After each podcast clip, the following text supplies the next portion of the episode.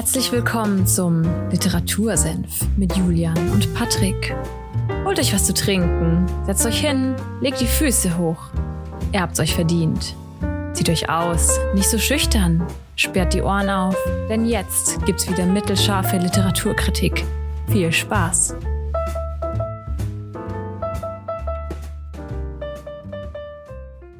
Literatursenf, Folge 54 am 30.05. Ja, und hallo. Hallo Patrick. ja, auch von mir ein wunderschönes Hallo. Ich habe äh, voll erwartet, dass du sowas sagst wie herzlich willkommen oder so. Ich war sehr, sehr verwundert. Du hast einfach nur so rausgehauen. Literatursenf, Folge 54, 30. Mai. Schön die Fakten. Gefällt mir. Heute sind wir faktenbasiert unterwegs. Ja, straightforward. nee, bei mir tritt, glaube ich, gerade noch das Phänomen auf. Das hat, ich weiß nicht mehr, in welcher Folge das war, aber das hatten wir doch schon mal, dass wenn du eine Tätigkeit machst und dann zu einer anderen Tätigkeit übergehst, dass dein Hirn noch fünf bis zehn Minuten bei der anderen Tätigkeit hängt. Ich glaube, in der Phase bin ich gerade. Ich bin nämlich straight vom Arbeitslaptop am privaten Laptop gewechselt. Das war sozusagen der und altbekannte fliegende, fliegende Wechsel. Wechsel. Danke, Julian. ja, was haben wir heute vor? Was stellen wir euch heute vor? Heute habe ich euch ein tolles Buch mitgebracht. Ich habe es euch letzte Woche schon angekündigt und dir auch, Juli. Und zwar geht es heute um Von der Pflicht von Richard David Precht. Hast du von diesem Buch schon mal gehört? Du hast ja gesagt, du kennst es irgendwie, hast schon mal gesehen oder so. Ne? Mhm. Ich hatte es schon mal in der Hand und habe es dann nur nicht gekauft, weil ich schon zwei andere Bücher im Warenkorb hatte.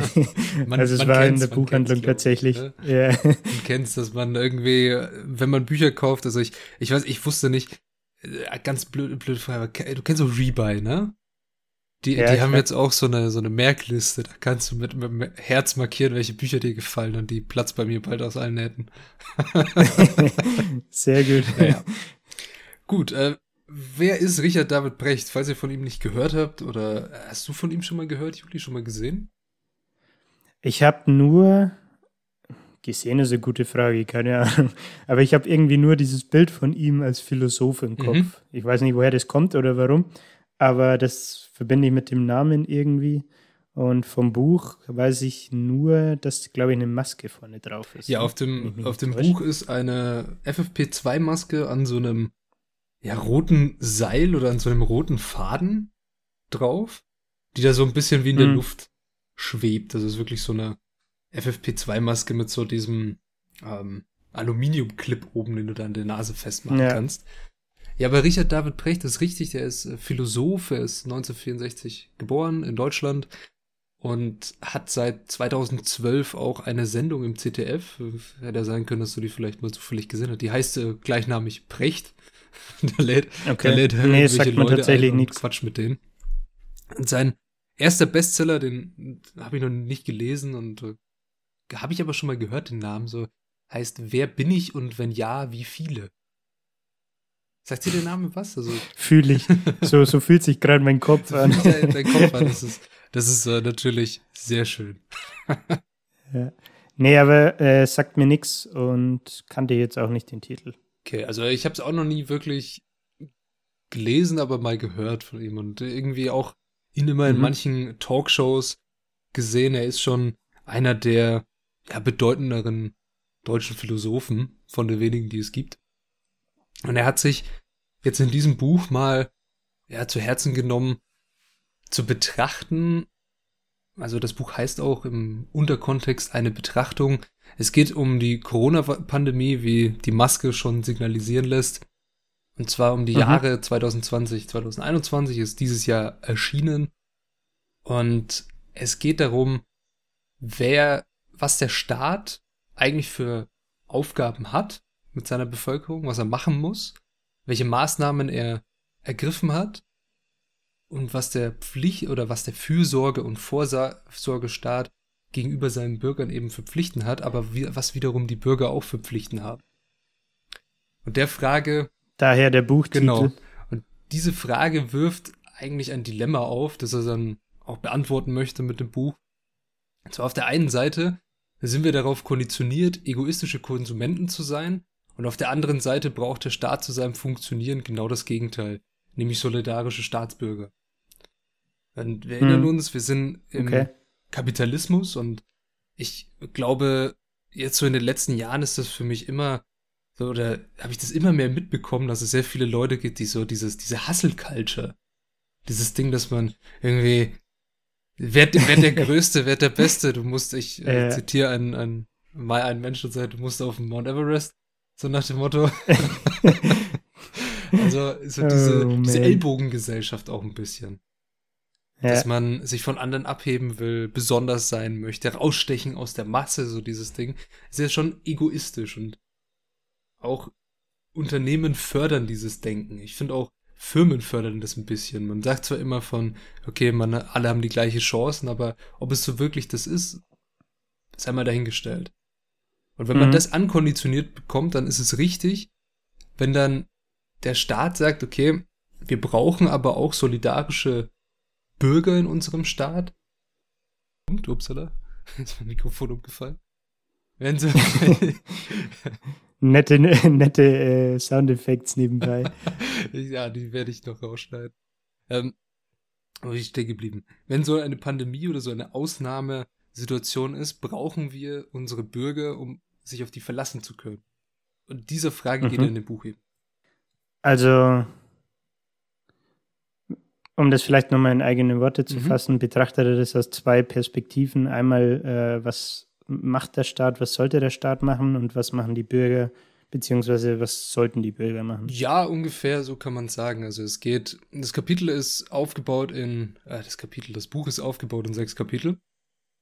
Und im ersten mhm. Kapitel geht es so ein bisschen um das Thema Pflicht. Was heißt eigentlich Pflicht? Wo kommt das her?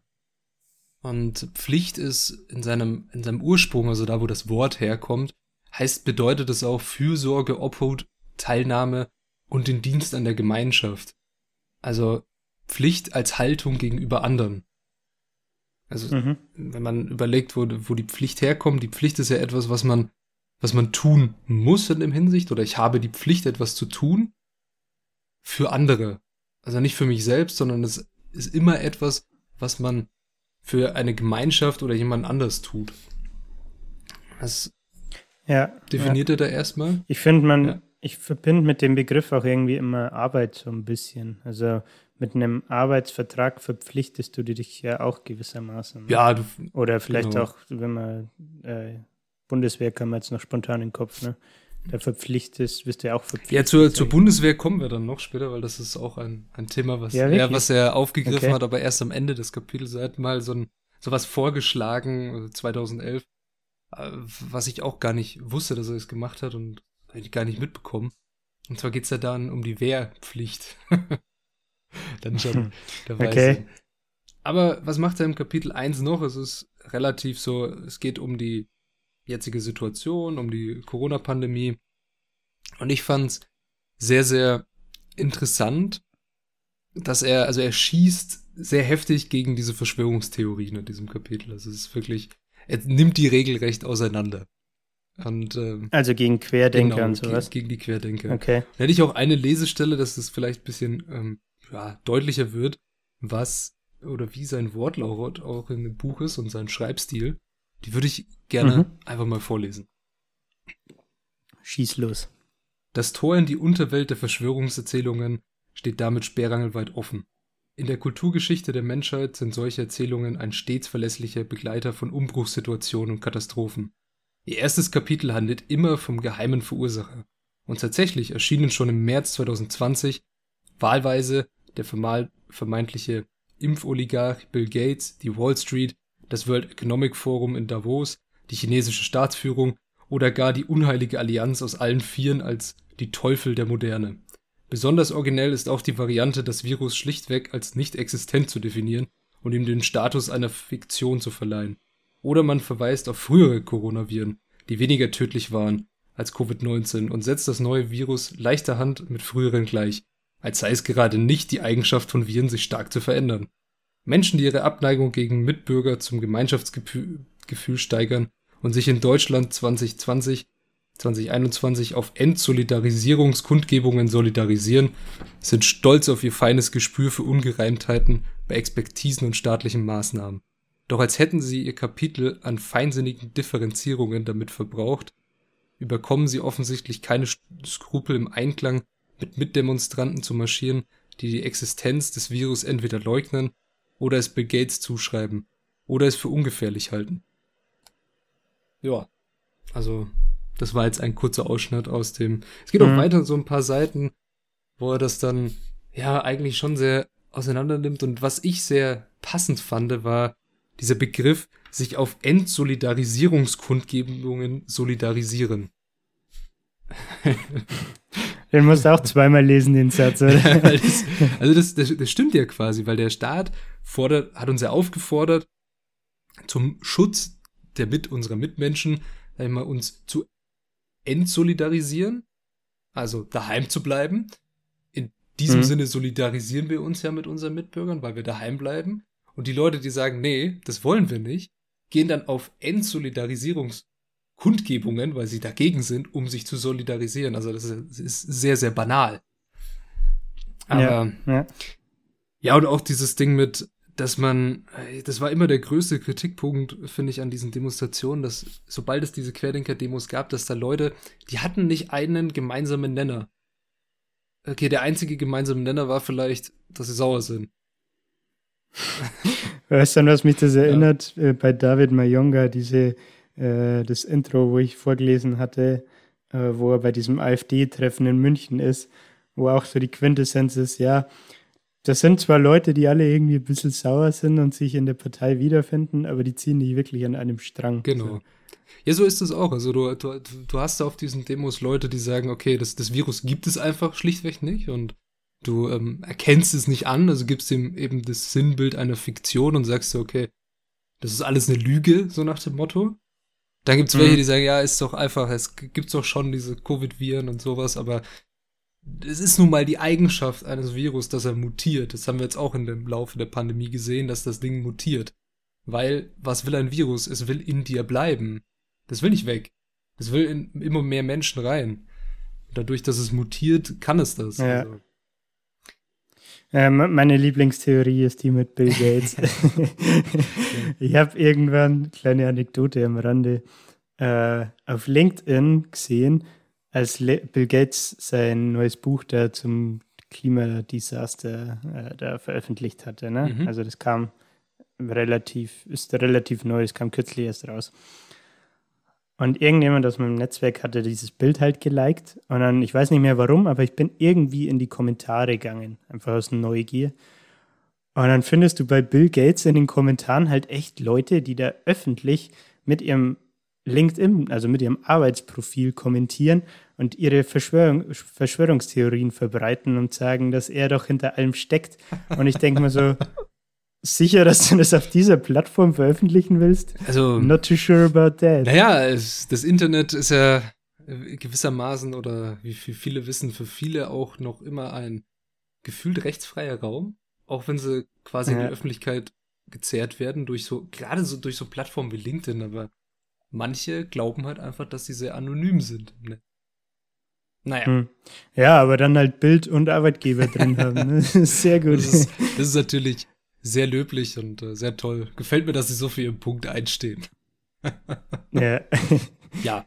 Und das Kapitel 1 geht dann eigentlich so ein bisschen so weiter. Es geht um das Thema Pflicht, es geht um Verschwörungstheorien, es geht um, wie hat sich eigentlich das Volk in Deutschland so verhalten. Und dann kommen wir zum Kapitel 2. Aber ja. ist noch kurze Frage, ist das dann mehr oder weniger ein Rückblick? Ja, ist so ein bisschen ein Rückblick, eine Einführung es, ähm, mhm. Eine Kritik an dem Buch, und die verstehe ich auch voll und ganz, ist, ihm geht manchmal so ein bisschen der rote Faden verloren. Also er verzettert okay. sich meiner Meinung nach auch äh, manchmal zu sehr in, ja, es ist schon manchmal ein bisschen Hasstiraden gegen, gegen vor allem Verschwörungstheoretiker mit sehr viel Zynismus okay. drin. Und äh, ich, da gibt's einen guten Artikel von der RBB Berlin, vom Regionalblatt ist das dann, glaube ich, der dann gemeint, naja, es wirkt, das Buch wirkt, als wäre das so ein niedergeschriebenes, in, ja, als Buch veröffentlichtes Essay aus verschiedenen Zetteln und ein paar schlechten Zeilenumbrüchen und halt so zusammengestopselt. So wirkt mhm. es meiner Meinung nach nicht unbedingt. Es hat schon irgendwo eine Substanz, aber der rote Faden geht ihm manchmal echt flöten. Also dann okay. fängt er an, über wie jetzt halt mit diesen Verschwörungstheoretikern darüber zu schreiben und dann geht's auf einmal ganz anders weiter und du ver verlierst als Leser manchmal den Anschluss. Kann aber auch so sein. Ist es aber, ja, meinst du mit roten Faden jetzt den roten Faden innerhalb von einem Kapitel oder von Kapitel zu Kapitel? Beides. Weil ich finde, das muss mhm. beides. Mhm. Weil, ja, okay, weil ich finde, innerhalb vom Kapitel ist nervig, aber wenn es von Kapitel zu Kapitel ist, finde ich, es ist noch eher vertretbar, naja, also weil du es dann eine Trennung jedes hast. Jedes ne? Kapitel ne? hört meistens entweder mit einer Frage auf oder, also das Kapitel 1 hört ganz gut auf, aber er ist, er ist Philosoph, das merkt man. Er stellt Fragen und er, lä er lädt dich zum Nachdenken ein, was gut ist. Also manche mhm. Kapitel, da kommen wir jetzt dann noch dazu, ich glaube zwei und drei hören mit einer Frage auf, über die man nachdenken kann, aber an die nicht unbedingt gleich angeknüpft wird. Aber ja, meiner Meinung nach ist es immer noch ein, ein interessantes und sehr spannendes Buch zu lesen und sehr spannend darüber nachzudenken, was er da schreibt. Ob er mhm. jetzt, sag ich mal, die super Antwort auf alles damit liefert, ist einmal dahingestellt. Ne? Es ist eine Möglichkeit, ja. darüber nachzudenken, über diese ganze Corona-Pandemie und über das Thema Pflicht und was ist eigentlich die Pflicht, die ich als Mensch gegenüber meinen Mitmenschen habe. Könnte jetzt mhm. auch fast sagen, Nächstenliebe. Aber um das Ganze jetzt vielleicht auf die staatliche Ebene noch zu bringen, Achtung, Achtung, das ist eine Werbeunterbrechung. Falls ihr noch nicht auf unserer neuen Website wart, checkt sie gerne aus www.literatursenf.de. Jetzt geht es weiter mit der heutigen Folge. Viel Spaß! So, Entschuldigung für die kurze Unterbrechung, aber jetzt geht es weiter mit Kapitel 2. Und in Kapitel 2 schreibt er eigentlich, ja, kurz und knapp gesagt, über die Entwicklung des Sozialstaates. Also okay. so ein bisschen, wie haben sich die ja, Bürgerrechte, die Menschenrechte entwickelt, was sind die Pflichten des Sozialstaats, was sind die Pflichten oder was muss der Sozialstaat seinen, seinen Bürgern gewährleisten. Was ich ganz passend finde in diesem Kapitel, ist wirklich ist äh, ein, so, ein, so ein kurzer Abschnitt, den er da geschrieben hat, den würde ich auch gerne noch kurz vorlesen. Du damit ja, einverstanden? nee, was machst du, wenn ich jetzt widerspreche? ja, dann, äh, dann machen wir einfach weiter. Nein. Seit der Erklärung der Menschen- und Bürgerrechte stellt sich den, Sta den Staaten, die sich ihren Bürgern, die sie ihren Bürgern garantieren, deshalb vor allem eine Frage. Wie lässt sich das Ausüben dieser Rechte zuverlässig sichern und noch wichtiger sozialverträglich praktizieren? Grundrechte erscheinen als Teil eines feinen Gespinns von Rechten, Verpflichtungen, sowohl auf Seite Sta des Staates als auch auf der Bürger, auf der der Bürger. Dass dies gewaltige Konsequenzen für die Reichweite der Moral hat, ist klar. Ethisch oder eudämonistisch motiviert mischt sich der Staat nun in Angelegenheiten ein, die vormals rein privat waren. Ob man eine Rente bezieht, seine Kinder in die Schule schickt, ob Männer ihre Ehefrauen verprügeln, ob man Altöl in seinen Gartenteich kippt oder ob man seinen Hund quält, geht den heutig, heutigen liberaldemokratischen Staat anders als jenem im 18. Jahrhundert durchaus etwas an. Und das stimmt. Also wir haben ja schon sehr, sehr viele Pflichten, Verordnungen mhm. dafür, dass wir unsere Grundrechte ausleben dürfen. Aber den Staat geht das definitiv was an, weil wir nehmen mal als Beispiel mit dem, mit dem Thema der häuslichen Gewalt. Also jeder hat ja ein Recht auf körperliche Unversehrtheit. Und das kannst du ja nicht gewährleisten, ja. wenn wie es früher leider üblich war, dass Ehemänner das Recht hatten, ihre Frau zu schlagen, zum Beispiel. Oder sich das Recht genommen haben. Ja, oder sich das Recht genommen haben.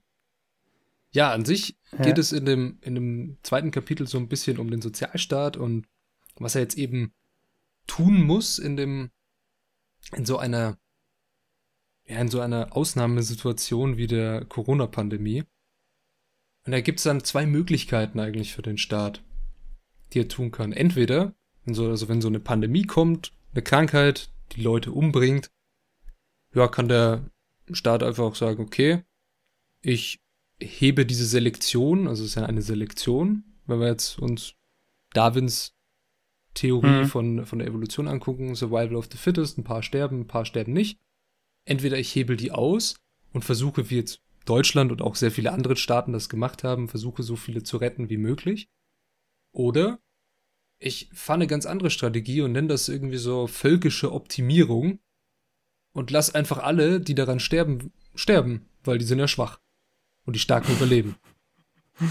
Da zieht er dann halt eine Referenz zu Beispiel, ja, das äh, beste Beispiel der Weltgeschichte, leider die Nazis, was sie gemacht ja, haben. ich wollte gerade sagen, das erinnert mich irgendwie an 1940. genau, mit, äh, mit ihrem Euthanasieprogramm von allem, vor allem, also die Nazis haben ja nicht, also nicht nur die ähm, jüdische Bevölkerung in den Ländern, die sie eingenommen haben, systematisch ausgelöscht, sondern auch alle, die geistig ja, beeinträchtigt waren oder körperlich behindert waren, also in ihren Augen mhm. Unmenschen. Also dann durch das Euthanasieprogramm mit, ja. weiß gar nicht wieder, mit einem bestimmten Mittel haben sie die alle vergiftet. Aber jetzt auch nicht parat. Ja, und das äh, nach dem Kapitel